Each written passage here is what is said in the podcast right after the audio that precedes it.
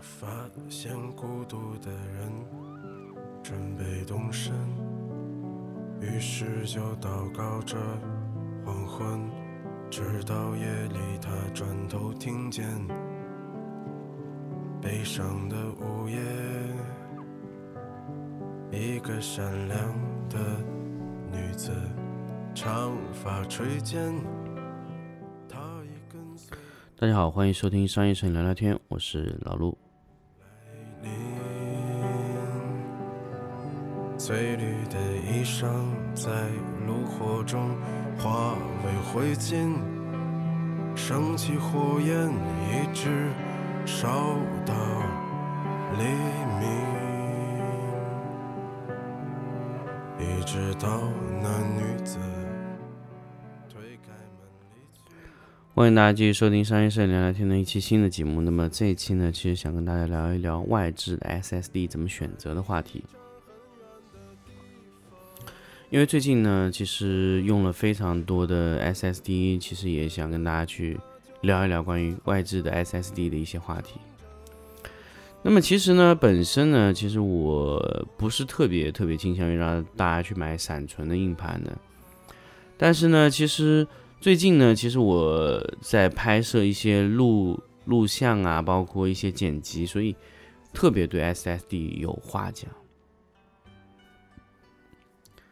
甚至其实我觉得 SSD 在有一些方面类型啊，确实可以替代一些我们传统的硬盘，真的是一个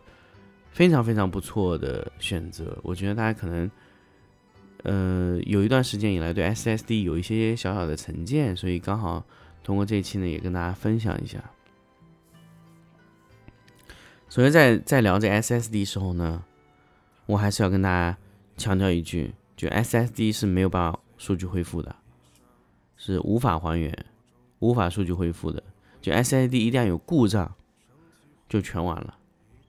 所以这就是 SSD 的最大的问题。说完这以后，我们接下来说。那么，为什么我会突然的去考虑 SSD 的这个东西？因为我其实我现在手上有两块 SSD，那我公司还用过一块其他品牌的闪迪。那我手上两块呢是三星的 T 五和 T 七。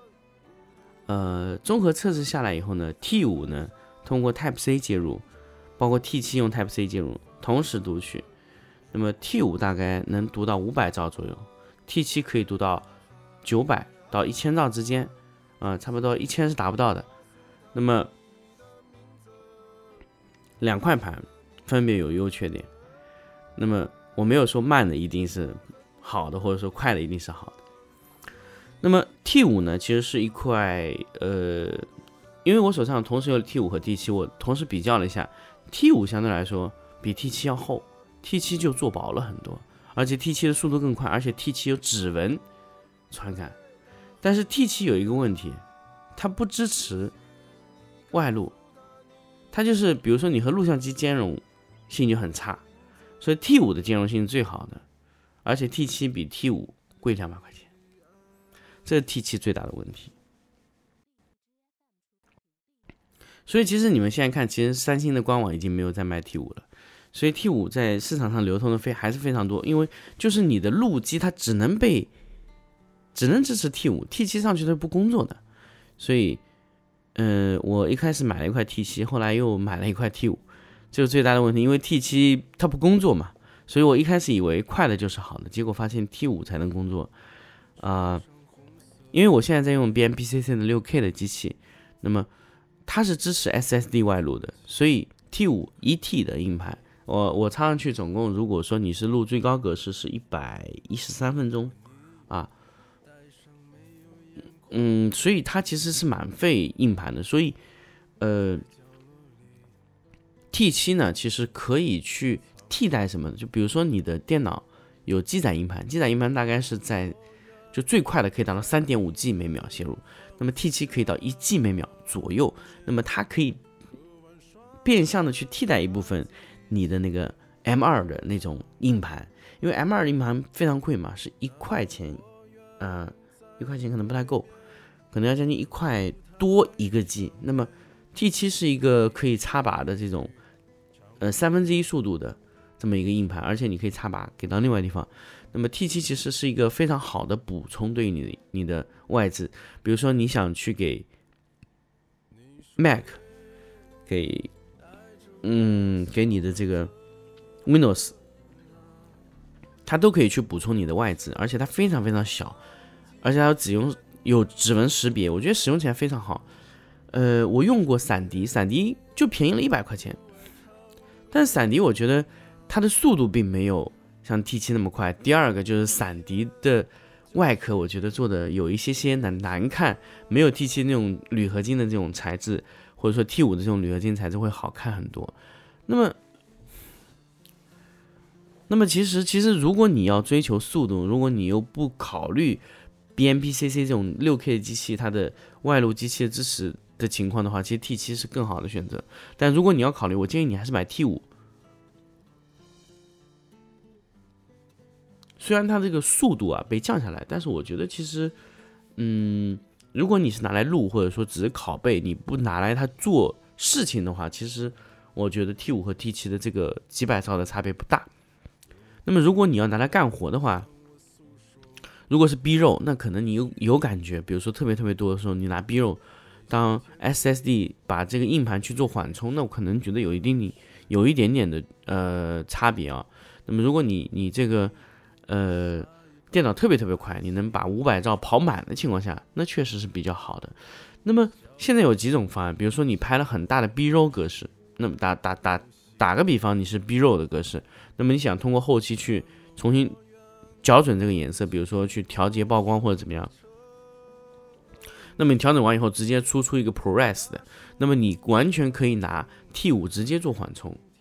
或者说你拿 T 七直接做缓冲盘，直接在里面工作就可以了，你根本就不需要导出来，你只要让 T 五缓冲直接输出到桌面一个，比如说 ProRes 四二二的，或者说一个 ProRes HQ 格式的，那么你可以后面还可以继续用下去的格式，那把 BRO 当做一个缓冲的这么一个空间，也是不错的选择啊，那么。这个完全在于你，如果你的硬盘储存空间非常大，而且你有个大磁系统，那你完全可以导出来做。但如果你没有，那我觉得 T 五和 T 七用来做高速缓存、高速缓冲的一个硬盘也是非常好。因为我现在拿了 T 七做高速缓冲盘，速度非常非常的快，我觉得，而且我觉得这是一个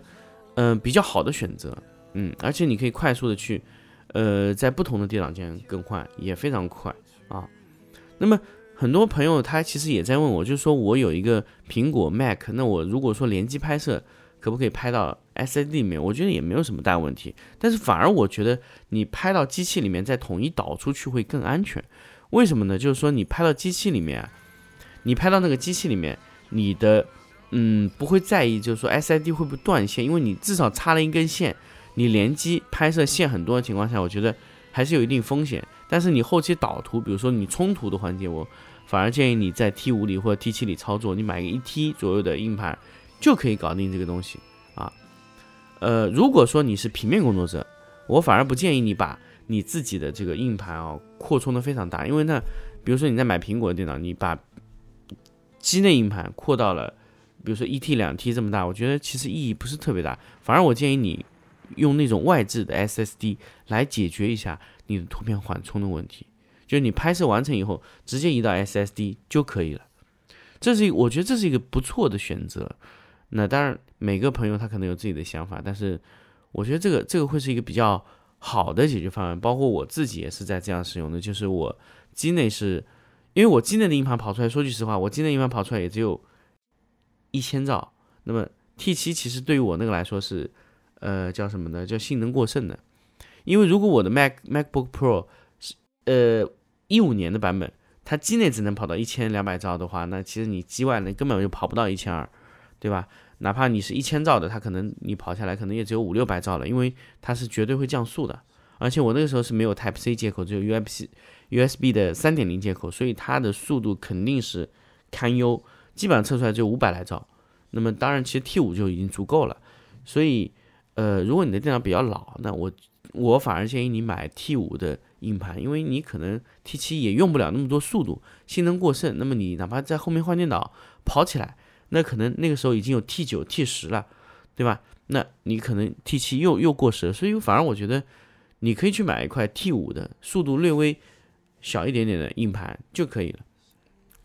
那么这一期呢，其实 SSD 呢就跟大家分享那么多。那首先，其实 SSD 我用的也非常非常的少，所以呃，其实分享起来呢也是给他一些小建议。那你你自己你需要怎么去选择？我觉得可以，还是要看你自己。因为其实我最终的安全存放位置都是在 NAS 上面，那么 SSD 只是做了一个缓冲的这么一个硬盘，我不会长时间把东西交付在一个呃